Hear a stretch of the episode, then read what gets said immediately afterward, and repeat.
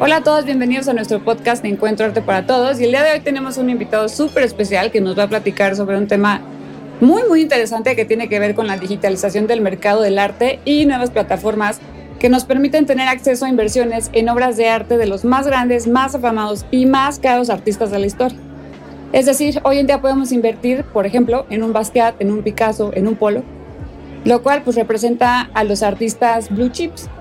Este término se, se origina en el mercado bursátil y son aquellas sociedades cuyos valores bursátiles son estables y poseen un alto valor de liquidez. Este tipo de inversiones representan los valores estrellas del mercado, por lo que presentan eh, poco riesgo financiero, baja volatilidad y además pues no necesitan eh, grandes ampliaciones de capital. Entonces, ¿de dónde viene el término blue chip? Pues viene de estas fichas azules de los casinos, ¿no? Que representan los valores máximos. Y bueno, en tiempos de crisis financieras, estas empresas tienden a mantenerse, estables y presentan una mejor evolución que el resto de las acciones del mercado. Cuando hablamos de un valor blue chip, podemos entender que se está refiriendo a una inversión de bajo riesgo financiero, baja volatilidad y que no necesitan grandes ampliaciones de capital de tiempo. En nuestro país, estos valores pues, suelen encontrarse en el IBEX 35, siendo generalmente bancos de algunas entidades de comunicaciones y energía las que se encuentran entre estos. Pese a ser valores reconocidos como inversiones seguras, dada su naturaleza, también puede sufrir bajadas como cualquier otro valor, aunque se caracterizan por una buena capacidad de recuperación a corto y mediano plazo. Entonces, ¿cuáles son las características de los valores bursátiles de los blue chips? Pues primero decíamos de la alta liquidez, de la baja volatilidad, de la alta rotación, contabilidad saneada, alta calidad crediticia y pago regular de dividendos, además de una, buena estabilidad en la obtención de beneficios y una alta concentración. Y entonces, pues estos valores son muy atractivos, sobre todo para el, inversor que, eh, ah, para el inversor que es precavido y que es muy conservador y suelen otorgar seguridad y una base fiable sobre la cual construir una cartera de inversiones estable. Algunos ejemplos de estas empresas eh, que tradicionalmente se han considerado blue chip son, por ejemplo, Telefónica, BBVA, Santander, Repsol. Y para esto tenemos a nuestro super invitado, Eduardo Turrent, fundador de New Sensei, que eh, nos va a explicar eh, cómo es que funciona esto. ¿Cómo fue que eh, los blue chips llegaron al mercado del arte y cómo fue que el mercado del arte se convirtió en un mercado bursátil? Hola Lalo, bienvenido. Este, bueno, pues muchas gracias por la invitación, Maika. Este, estoy de acuerdo en parte con tu introducción, porque bueno, pues es un tema muy controversial, pero bueno, ya entraremos en esos detalles. Em, básicamente la manera en cómo entró este, esta cosa de MarketWorks se fundó en 2017 por un cuate que ya había fundado dos fintechs. Cuando yo hablo de fintechs, normalmente el término pues, es finanzas con tecnología, ¿no? Entonces, él pues muy inteligentemente eh, copió lo que sucede en los mercados bursátiles. Los mercados bursátiles normalmente lo que sucede es, que cuando una empresa sale a la bolsa, este, le llamamos IPO o oferta pública inicial en español. Este, em, y después, cuando esas acciones se revenden o pasan de manos, pues hay un mercado secundario, ¿no? Y todo esto está vigilado por una autoridad muy estricta en Estados Unidos que se llama la SEC, Securities Exchange Commission, ¿no? Entonces, básicamente lo que él hizo fue decir, bueno, a ver, o sea, yo puedo comprar una obra de arte, eh, dividir su precio en un número de acciones, ¿no? Este, y hacer una oferta pública inicial, ¿no? Este, entonces, las personas pues que deciden comprar un pedacito de esta obra de arte, este lo pueden hacer. Este, lo interesante de esto es que está revisado por la SEC. Entonces, eso te da una seguridad importante porque normalmente las fintechs están como en el limbo regulatorio, ¿no? O sea, no solo en Estados Unidos, sino en México y en muchos lugares. Entonces, eso está muy interesante. Ahora, lo que dijiste tú de las blue chips, pues también es interesante, ¿no? Este, es verdad, o sea, las blue chips, como que normalmente la gente que invierte en blue chips son inversionistas conservadores y se les llama coloquialmente value investor, ¿no? Digamos que el índice que representa a los value investors es el SP500, porque son las 500 empresas más importantes de Estados Unidos. Ahora, por ejemplo, el SP500 este año se ha caído menos 18%. Entonces, eh, digamos, creo que la idea un poco de recomendar esto es que hay un término muy, muy utilizado en el sector bursátil que se llama hedge, como una especie de protección, ¿no? Entonces, yo siempre me pregunto, en un mercado, también es un término que utilizan mucho los inversionistas, se llama bear market, ¿no? Es como una especie de mercado bajista. Estos mercados bajistas suelen durar a veces meses, a veces años, y pues lo lamento decir, a veces décadas, ¿no? O sea, como pasó en 1929. Este, entonces uno tiende a buscar, bueno, ¿dónde puedo meter mi dinero que no esté relacionado directamente con el mercado bursátil y que tenga buenos rendimientos? Aquí es donde entra este asunto de Masterworks.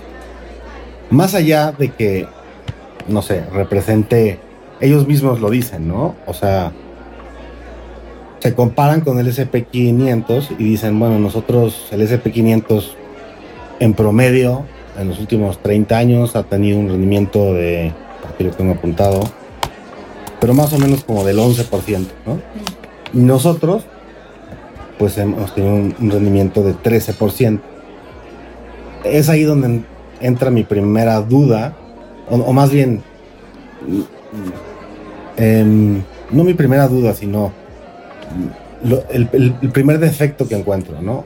Este, cuando yo los investigué por primera vez, literalmente pensé que eran un fondo. O sea, tú agarrabas, comprabas una parte de ese fondo y ese fondo pues, compraba obras de arte y las vendía y luego daba rendimientos a sus, a sus inversionistas, pero resulta que no funciona así.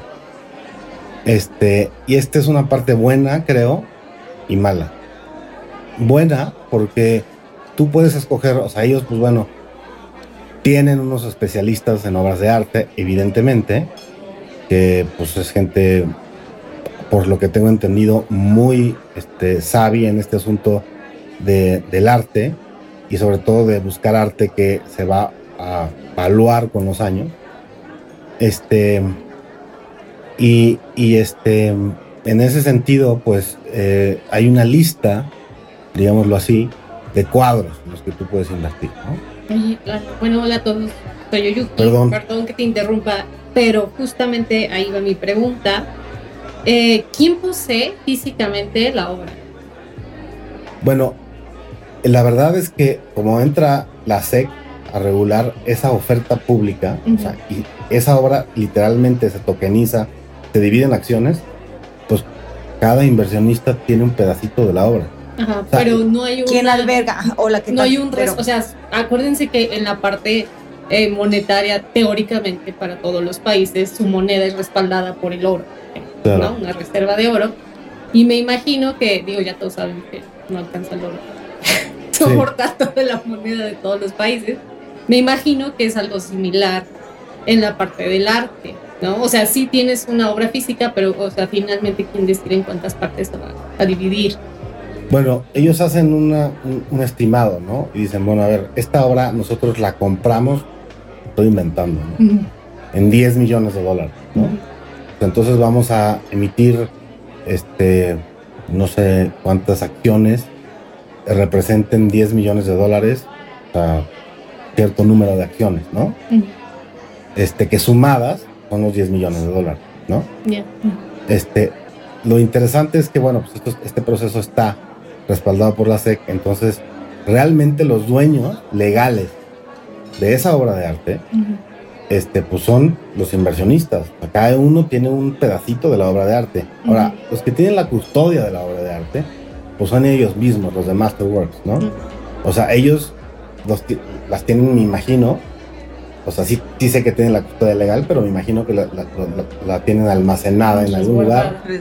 O quizás, no tengo, no tengo idea, pero quizás a mí me parecería absurdo tenerla resguardada, a lo mejor la tienen expuesta en alguna parte, ¿no? En la casa de...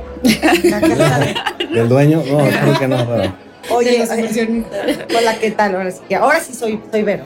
Este, oye, una pregunta ahí. ¿Y qué pasa con las obras? Este, no sé, yo me pongo a pensar y a ver, ¿cuál, cuál sería la obra en la que yo invertiría? ¿No? Arte moderno, arte donde estos materiales, que el problema que hay ahorita con la obra más actual que está hecha de estos materiales súper perecederos que no tienen nada que ver con los ancestrales. ¿Y quién regula esto? O sea, yo, o sea, porque, porque la SEC está, nos dice, está regulando la inversión, pero la conservación de la obra. ¿Tú sabes algo? Pues mira, en esa parte, la verdad me considero totalmente ignorante. Este, digo, la SEC lo que regula es la parte, digamos, financiera, de la protección de los inversionistas, ¿no? Asegurarles que realmente esto se está haciendo de acuerdo a las reglas, ¿no? Hemos visto en los últimos años cómo hay otras fintech, estoy hablando particularmente de los brokers de criptomonedas, por ejemplo, pues que se han escapado con las criptomonedas. Sí, Y que también es difícil perseguirlos porque están en un limbo, o sea, esas empresas no están reguladas. Sí. Pues ellos mismos, esta fintech, ellos mismos dicen, no, nosotros, a ver, aunque no, aunque no estemos en los mercados organizados, ¿no? O sea, porque los mercados organizados pues, son las bolsas que todos conocemos, oficiales. Este, o sea, involucran a la SEC para darle seguridad a esos inversionistas. Y ellos, eso sí, resguardan la obra. Este, me imagino le dan mantenimiento y demás. Este, ahora, aquí es donde en la parte de la introducción difiere un poco. Em, es verdad que seguramente las obras que están ahí, porque de, arte me considero completamente ignorante. Este, pues deben de ser obras. O sea, yo me metí rápido a ver, por ejemplo. ¿Cómo reconoces? O sea, esa es otra pregunta que te iba a hacer. hay, una lista de obras, este, hay una página donde te puedes meter y ver así cuáles son las obras que tienen y del año y todas las características de la obra. Exactamente. O sea, pasa exactamente igual que en la bolsa, ¿no? O sea, en la bolsa hay dos oportunidades de comprar acciones. Cuando hay la oferta pública inicial, Normalmente los que pueden comprar acciones en la oferta pública inicial muy injustamente son los inversionistas institucionales, o sea, los fondos de inversión. Y a lo mejor Elon Musk o gente de ese tipo, ¿no? Este, y entonces a, los, a nosotros, los, los inversionistas retail, por decirlo de alguna manera, pues ya entramos al mercado secundario, ¿no? O sea, ya compramos la acción Alina la compró antes que nosotros y, nos la vendió. ¿no? Lo interesante de esto es que tú puedes entrar a comprar la primera acción. Y eso, pues, o sea, le, da un... Es un atractivo. Es un atractivo. Y así tal cual, o sea, te metes ahí, o sea, pones tu cuenta y haces esto. Oye, es que la otra vez escuchaba un, en, en un programa que decía, ay, tú ya puedes invertir, te metes a la página, inviertes y a tal plazo, o sea, ya así, con de tu cuenta, transferir y listo. Sí. Bueno, mira, una de las cosas que ha pasado, gracias a Dios, con la digitalización, digitalización perdón, es que las barreras de entrada los servicios financieros se han reducido muchísimo. O sea, antes para entrar a la bolsa... Tienes pues, grandes capitales. Pues sí, o sea, mínimo un millón de pesos. Y si llegas con un millón de pesos a cualquier casa de bolsa aquí en México, te, te, veían medio feo. ¿no? Gracias a Dios eso está cambiando muchísimo, ¿no? No solo porque, aparte, llegabas a la casa de bolsa y entonces te enseñaban un menú. Y ese menú tenía lo que está en la Bolsa Mexicana de Valores. Pues bueno, por ejemplo, a mí, yo soy un tipo de inversionista que me gusta invertir en empresas que pues no sé, o sea, que están cambiando las reglas o los paradigmas. Por ejemplo, Bimbo, aunque sea una blue chip, no me interesa mucho, ¿no? Este, entonces, el mecanismo es un, poco parecido en ese sentido. Hay una oferta pública inicial, o sea, ellos compran no sé, ustedes díganme, un Bansky o algo así, ¿no? Un Basquiat. Y entonces dice, no, pues este, nos costó 10. Entonces, vamos, digo, para no hacer las cosas complicadas, este, si nos costó 10, vamos a, a emitir 10 acciones de uno, que valen un, dólar, ¿no? Ujú. Si costó 10 dólares, pues de, de un dólar. Entonces, la gente ahí va comprando sus acciones. Este, y pues, bueno, se venden, imagino que se venden rápido las acciones o lento, eso sí no, no sabría decirlo. Y si tú ya quieres comprar la acción una vez que salió el IPO, como la bolsa, pues entonces te vas al mercado secundario. Es ahí donde difiero de la, o sea, de la introducción, que es muy buena, pero pues sí, o sea, las empresas, las blue chip, pues sí, o sea, Coca-Cola es súper, súper, súper líquida, ¿no? O sea, siempre hay gente vendiendo y comprando acciones de Coca-Cola. Pero en este mercado, como es un mercado, digamos, que está fuera de los mercados organizados, se llama OTC, Over the Counter, ¿no? Es un término que utilizan las, las farmacias, ¿no? Sí. Es decir, no son las medicinas que puedes comprar, necesitas una receta, ¿no? Claro. Este, entonces, digamos, el mercado secundario es poco líquido. O sea, realmente, te- o sea, tú puedes tener tus acciones, eh, por ejemplo, y quererlas vender, pero pues, si no hay un comprador, Y ahora sí que ya te fregaste, ¿no? Ajá. No, y además que el mercado del arte también no es un mercado muy popular por lo general. O sea, sí tiene un, sí es un mercado bastante pequeñito, De como nicho. es en la vida real, ¿no? O sea, Sí. también. Claro. Y, Pero justo por eso, o sea, es pequeño Entonces, porque, porque el acceso a este mercado, es- es- ¿no? Sí, las que obras que, realmente de repente valen la pena. sí, claro, porque, o sea, sobre todo porque no es algo de consumo cotidiano. Bueno, para algunas personas, para nosotros sí, pero para todos. sí, Oye, porque además tiene como este estigma de que pues a la mera hora sería complicado para algunos saber a qué apostarle, ¿no? A, a lo mejor a algunos les, les daría como miedo y, Y, yo creo que eso de eso depende que sea como Oye. tan de nicho. Y Lalo, ya hablabas que era una inversión de bajo riesgo y baja volatilidad. Bueno, creo que lo dijo Mike en la introducción. Pero, por ejemplo, ¿cómo comparas? O sea, yo me considero una inversionista bastante reservada. O sea, como me dices, ¿cómo me convencerías de, a ver, no metas tu dinero, inviertas tu dinero en CETES? Porque en México, pues, invertir en CETES es deuda gubernamental, es lo más seguro y lo de menos riesgo. ¿no? Correcto. Este, pero ¿por qué tendría que invertir y diversificar mi portafolio hacia este tipo y dejarlo o Pues- dividir, más bien hacer un split? Pues mira, esto surge, la verdad es que de una frustración mía propia, o sea, de inversionista. Yo soy un inversionista. A mí me encantan los mercados bursátiles y yo soy un inversionista de alto riesgo. O sea, yo no soy de los blue chip, ¿no? Normalmente no cuando es inteligente tampoco. Sale Es- todo ahí. normalmente cuando hay un bear market como ahorita, pues yo, yo te puedo decir que yo tengo acciones que se han desplomado 70, 80%. Yo también. Soy triste, sí. ¿Quién no ha dicho eso ahorita? Todo mundo, o sea, Sí. con todos los problemas Sí. económicos. Ahora, no debes de preocuparte porque siempre tienes al tiempo de tu lado. O sea, si tú estás pensando en invertir a, A corto plazo, Sí. Es más complicado.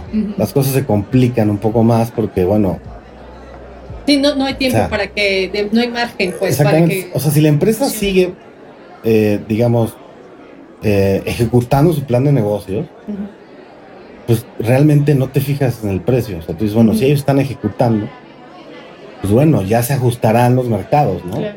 Por ahí hay la frase de que los mercados son perfectos. Este, mm, yo la verdad no creo en eso, pero al final sí se terminan ajustando. ¿no? Pero muy a largo plazo. Entonces, si tú confías en las empresas en las que invertiste y sigues monitoreándolas y ves que siguen ejecutando su plan de negocio y en, en sus informes trimestrales cumplen con lo que dijeron hace tres meses atrás y demás, este, o a lo mejor no cumplen, pero dan Pero una no explicación lógica, ¿no? Claro, sí. Entonces, bueno, te mantienes, no vendes, porque sabes que a la larga te van a recuperar. Es un acto de fe, eventualmente. Pues sí, Se convierte es en una- eso. es un acto de fe. Pero en esta frustración, un poco de decir, a ver, yo veo a otros amigos, de hecho tengo un chat de inversionistas, gente, algunos un poco más principiantes, pero otros muy sofisticados, ¿no? O sea, voy a, no voy a decir el nombre del banco, pero por ejemplo, hay un cuate que está en mi chat, que es el encargado de, del departamento de investigación, este, investigación financiera o no sé cómo llamarle, ¿no? Porque tienen nombres diferentes, ¿no? Este, entonces imagínate, o sea, los pronósticos que salen de este banco que es muy grande, es decir, no, pues es que México va a crecer a tal tasa y luego bajan la tasa y así. Pues es este cuate que está haciendo su cálculo, ¿no? Y él está, por ejemplo, en este chat, ¿no? Entonces, la frustración del chat completo es decir, es que todo se está cayendo. ¿no? Entonces, a ver, si no tienes liquidez y las empresas que tienes están ejecutando bien, no te muevas. Pero si tienes liquidez y quieres moverte a un lugar en donde sí va a haber un rendimiento, pues es donde entra esto. esto. es lo interesante. Porque si ves la comparación entre el SP500 y lo que ellos, o sea, dicen ofrecer, pues realmente la diferencia no es mucha. O sea, el promedio es de 11 y ellos te dicen, no, nuestro promedio es de 3, ¿no? Ah. Me imagino que el promedio que ellos sacan es de toda tu cartera. Sí, sí. Ahora, si tú eres una persona sabia en el arte, como a lo mejor tú lo eres, y sabes escoger cuadros en específico, a lo mejor te va mucho mejor. Y puedes incluso ganar mucho, muchísimo más. Sí, porque decían, decías algo de dividendos. ¿Pagan dividendos? ¿Cómo es eso? no. Este, Las blue chips.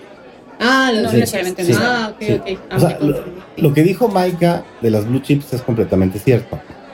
Las blue chips, a veces, para ser atractivas, ¿qué tanto se puede mover Coca-Cola, por ejemplo? O sea, digo, no sé en qué país no haya Coca-Cola, pero ya no pueden crecer más, ¿no? Sí. Y ya, tienen el mundo, pues. Sí. a menos que lleguen a la luna, que. Entonces, lo que hacen ellos es decir, bueno, mira, nuestra acción se mueve tan poco que entonces como te ofrecemos un dividendo, ¿no? Ahora, esto no pasa en Masterwork, ¿no? Lo que ellos te ofrecen es una inversión que puede ser un hedge en un mercado como el de ahorita, en donde todo se está desplomando, este, excepto algunas cosas, esto nos está desplomando. ¿Qué es un hedge? Es una especie de protección, ¿no?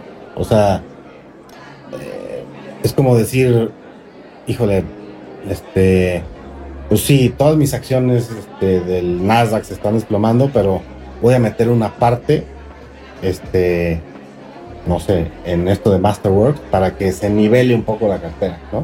Mm. Para que me proteja, que el golpe no sea tan fuerte y ya después cuando se recupere, bueno.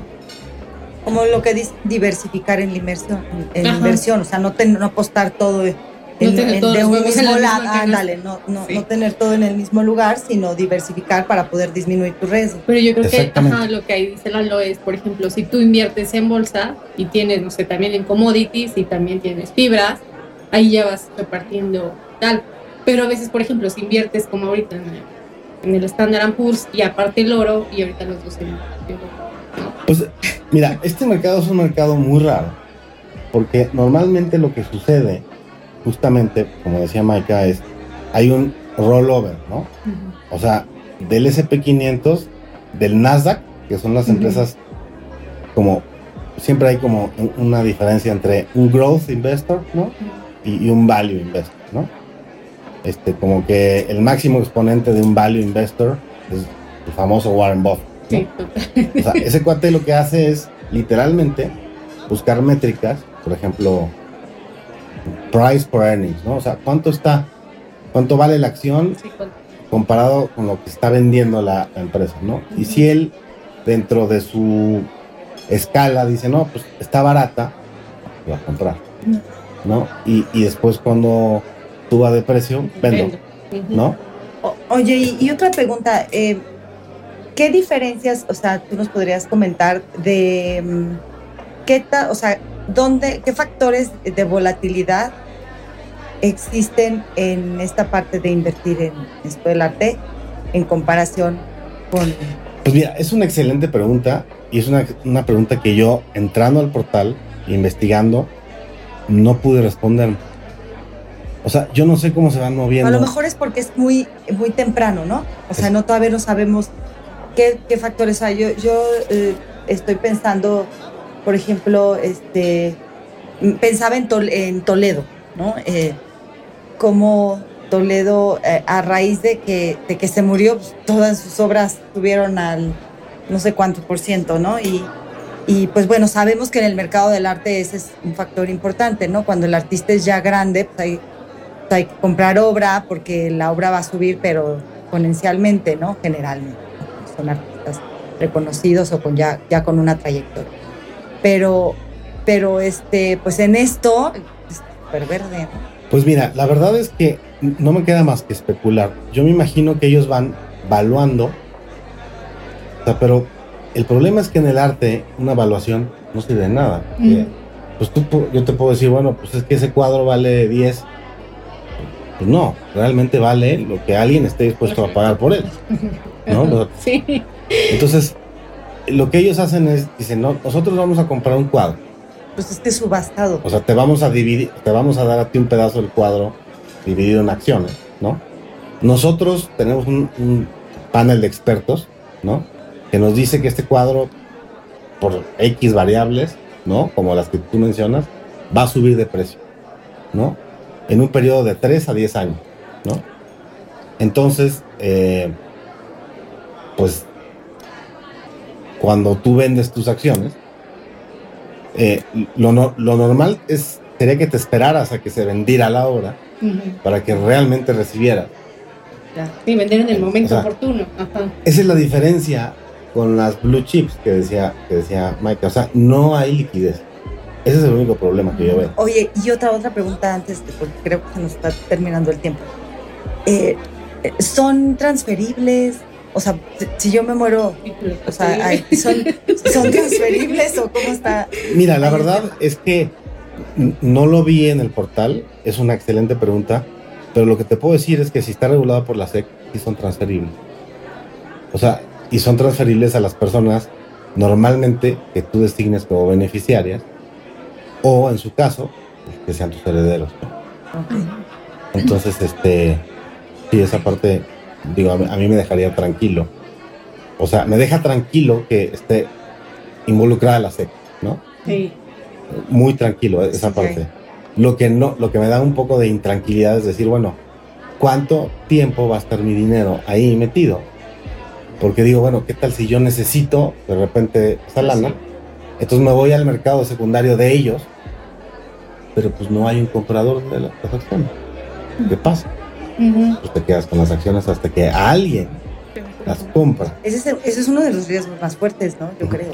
Pero la realidad es que o sea, sí, más o menos ellos dicen, no, pues este, al- o sea, sí, sí estamos, digamos, eh, ganándole al mercado, este, porque pues en promedio, este, los últimos 30 años, el SP500 ha dado un 10, un 11%, nosotros un 13%.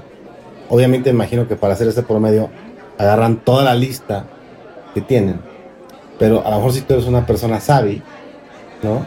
y dices, no, bueno, pues yo es que iba a comprar nada más este, este, este y este, y a lo mejor te va mucho mejor. Pero justo fíjate, yo ahí estoy pensando que con esta expertise que tiene esta gente de arte, obviamente la- las obras que estén cotizando, pues serán obras que, o- que son muy demandadas en el mercado, que hay coleccionistas, que, o sea, no, no vas a vender, no vas a poner en, en el Un cuadro en la cartera así un cuadro nuestro, ¿no? O sea, si no vas a poner este obra que todo el tiempo está demandada, entonces seguramente siempre va a haber un comprador o, o este o algo, ¿no? Eh, Algo Mira, así. No sé. Que sucede verdad. un poco con la obra, ¿no? Un día una, una amiga nos invitó a su casa y fuimos con, ay, vamos a ver la colección de mi amigo, ¿no? Y entonces entramos y todo y vimos, y él nos comentaba que, que mucha de su obra, le dijimos, oye, tienes muchísimos años coleccionando obra, ¿qué haces con ella o qué vas a hacer? Porque el señor ya es grande. Claro. Y, este, y nos comentó, no, pues mi hija se va a llevar estos tres. Y fulanito estos cuatro. Pero estos no sé qué les voy a hacer. Un poco sucede a veces eso con el arte, ¿no? O sea, cuando la obra no es muy, muy, muy reconocida, a veces la gente se queda con la obra y termina en la lagunita. termina en la lagunita. Pues sí, pero cuando, pero por eso están estos expertos del arte que yo creo que no. Mira, yo no soy experto en arte, pues sé muy poco, pero sí me metí a ver, digamos, la cartera, ¿no? Así, ¿no? O sea, y, ni siquiera de los que están todavía en IPO, sino de los que están en el mercado secundario. Y sí vi ahí, o sea, yo que soy una persona que no sé de arte, nombres que reconocí inmediatamente, ¿no? Bansky, Polo, o sea, dije, bueno, pues sí, no, o sea, no está comprando, este... Sí. Sí, A Benito ya me. Este, Efectivamente. Sí. Entonces, a mí lo que me llama la atención es que en un mercado ahorita bajista, no sé, cuán, no sé cuánto tiempo vayamos a estar en un mercado, en un bear market, pero ponle tú que normalmente en promedio, por ejemplo en 2008, parecía una catástrofe, este, de la misma magnitud que la de ahorita, duró un bear market como de tres años. Durante esos tres años, si tú a lo mejor inviertes en Masterwork, te salvas ¿no? de tener rendimientos negativos. ¿no? Eso es lo interesante. ¿Y cuánto tiempo tiene esto? O sea, Se fundó en 2017, algo nuevo. Este, lo que me dio un poco de seguridad es que este, hay, una, hay una página, es muy interesante, eh, para investigar empresas que no cotizan en la bolsa, como esta, por ejemplo. Se llama Crunchbase. Entonces tú te metes a Crunchbase y ves eh, un poco la información de la empresa. Y yo vi que este cuate ya ha fundado otras dos fintech, ¿no? Lo cual le da cierta legitimidad. Ahora, por lo que alcancé a leer en su biografía, porque no había mucho, es que él ya era, él es un coleccionista de arte. Y él dijo, es un poco injusto, o sea, que solo ciertas personas puedan entrar a este mercado, que es súper rentable. Entonces, ¿por qué no democratizarlo? ¿No? Pero ahí entra un poco conflicto, mira. Normalmente cuando tú compras un fondo de inversión o un ETF, digamos, o un, por ejemplo, no sé, las Afores, pues sí tienen un, este, un management fee, ¿no? Que normalmente no sobrepasa el 1%. Ellos aquí te cobran el 1.5%, que es más alto, ¿no? Pero lo que me llama la atención es que ellos dicen, cuando nosotros vendemos la obra, nosotros nos llevamos el 20% de la ganancia. Entonces, eso me llama la atención porque estás diciendo, bueno, lo que quiero es democratizar. bueno, pues cobran la comisión por el management fee. como pero, todo. pero el 20% se me hace a mí excesivo. Pero no sé de obras de arte, entonces no tengo idea. Este, o sea, lo interesante es que en un mercado este, como el de ahorita, esto está subiendo, está apreciando, ¿no? Entonces dices, bueno, eh, o sea, definitivamente yo eh, diría, bueno, pues quizás a corto plazo valdría la pena invertir en esto, no sé, un año, dos años, en lo que pasa la crisis, y después moverme al mercado secundario y vender. El problema será si en ese mercado secundario encuentro quien me compra. Yo creo que también es parte de la estrategia, ¿no? Mientras más clientes tengas, pues va a haber mayor demanda y se va a mover un poquito más al mercado secundario. Pues mira, lo que alcancé a ver en, en, esta página de Crunchbase, que es una fuente bastante segura, es que ellos ya tienen registrados más de 450 mil inversionistas, lo cual es... Wow. Y además, ahorita me metí a la página y estaba viendo que ya esto es global, ¿no? Ya no... Sí, sí, sí de cualquier parte del mundo puedes invertir igual en la bolsa. Exactamente. Solo ahí, ahí me preocupa, o sea, por ejemplo, como ellos, me imagino, ¿de dónde son? ¿De Estados Unidos? Sí. Estados Unidos. Ahí te afecta evidentemente el tipo de cambio. Bueno, ahorita te beneficiaría. Ah, bueno, Porque lo único que está subiendo aparte de esto, y otras cosillas que les puedo mencionar aquí si quieren, este es el dólar. Mm. ni siquiera el oro. Sí, no, al oro le está yendo muy mal con El oro está en mínimos. el aumento de la tasa ¿No? en Estados Unidos. Pero si la historia es muestra de algo, este, mucha gente dice, trata de, o sea, de, de- timear los- el mercado, ¿no? Decir, no, y ya, tocamos piso. Pues, quién sabe, no Sí. sé. ¿Entiendes? O sea, yo veo que, o sea, que la mayoría de los bancos grandes, incluso los bancos suizos y demás, y emiten boletines que dicen, no, creemos que las- la Fed va a seguir subiendo la tasa de interés. Y eso hace que pues, hay una más probabilidad de una recesión, ¿no? Este, entonces, esto para mí es algo en, en particular atractivo este, en, un, en, un, en un momento en donde todo lo demás está desplomando.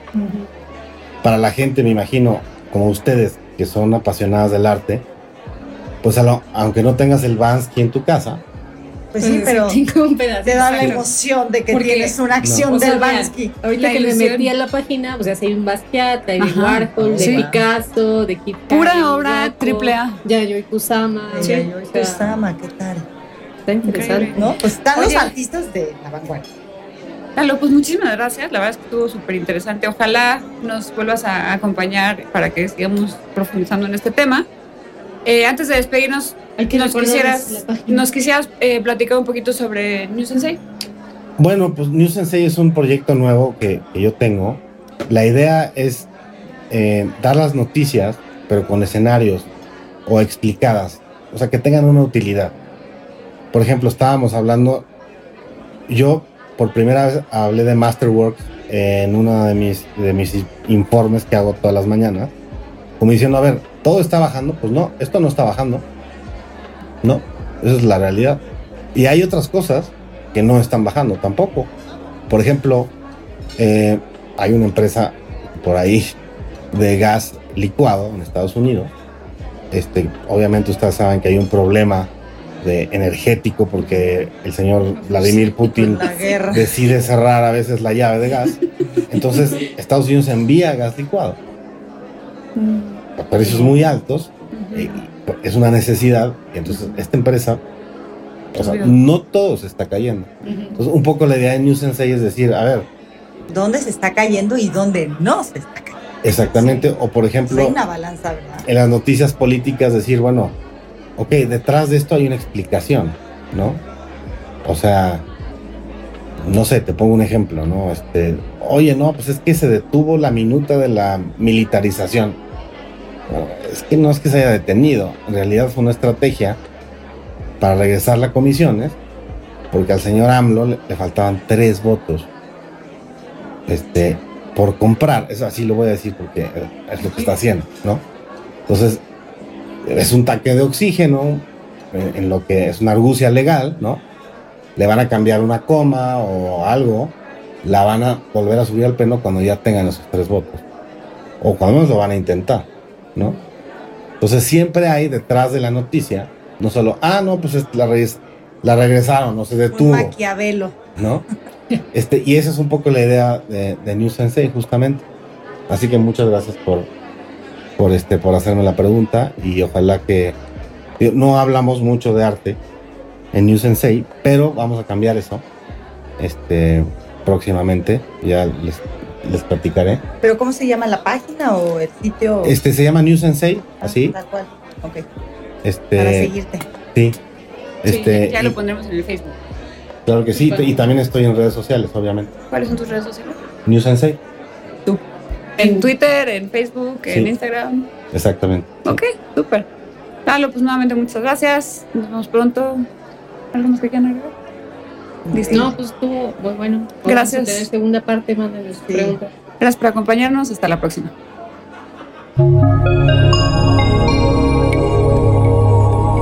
Encuentro. Arte para todos.